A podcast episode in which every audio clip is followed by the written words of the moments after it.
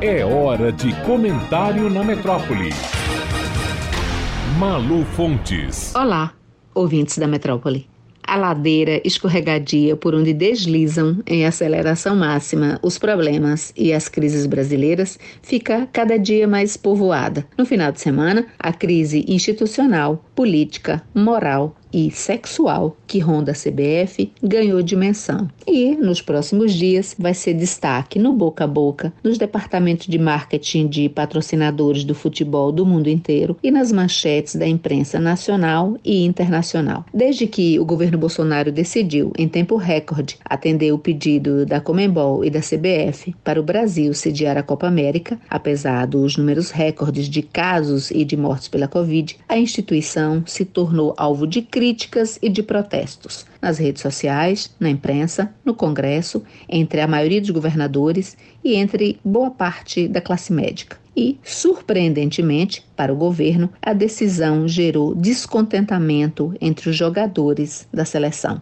Os jogadores e o técnico Tite já deixaram claro que não endossam o entusiasmo do presidente Jair Bolsonaro diante do Brasil como sede da Copa América, embora a manifestação pública do grupo só deva ser conhecida na terça-feira, após o jogo do Brasil com o Paraguai. Mas o aviso já está dado pelo capitão da seleção, Casimiro. Todo mundo sabe o nosso posicionamento. Foi o que ele disse no sábado. Todo mundo também sabe o quanto a não adesão dos jogadores e da comissão técnica ao seu desejo irritou o presidente, que moveu mundos e fundos para atrair a Copa América para o Brasil e, com isso, faturar ganhos políticos. Qualquer semelhança entre os planos do governo de agora e a instrumentalização da seleção brasileira de futebol na Copa de 70, sob o regime de Médici, a gestão militar mais próxima do espírito do bolsonarismo, não é mera coincidência. Aí entra em cena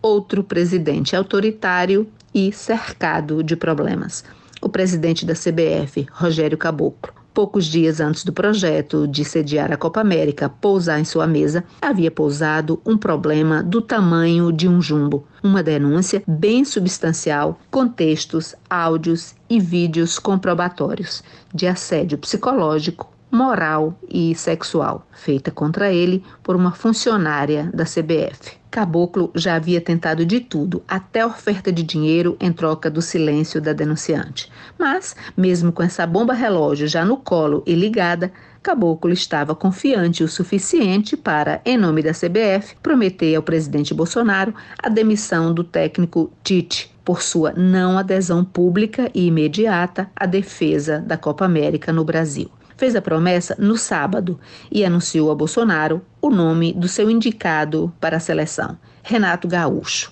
apoiador do presidente. Para azar dos entusiastas da Copa América no Palácio do Planalto, no domingo veio a primeira explosão da bomba sobre a cabeça de Caboclo. Embora ética e CBF sejam termos estranhos quando vistos numa mesma frase, a comissão de ética da CBF decidiu afastar o presidente do cargo, inicialmente por 30 dias, por considerar a permanência insustentável. O desgaste é grande e parece improvável que Caboclo volte. Ele nega tudo, embora a denunciante tenha provas que já foram parar até no Fantástico. Os cartolas e o gabinete do presidente podem até mobilizar mundos e fundos para reconduzi-lo, mas é bom lembrar que quando se trata da CBF, hoje também contam e muito as impressões das marcas globais envolvidas no arco de patrocinadoras, que não querem seus produtos e seus nomes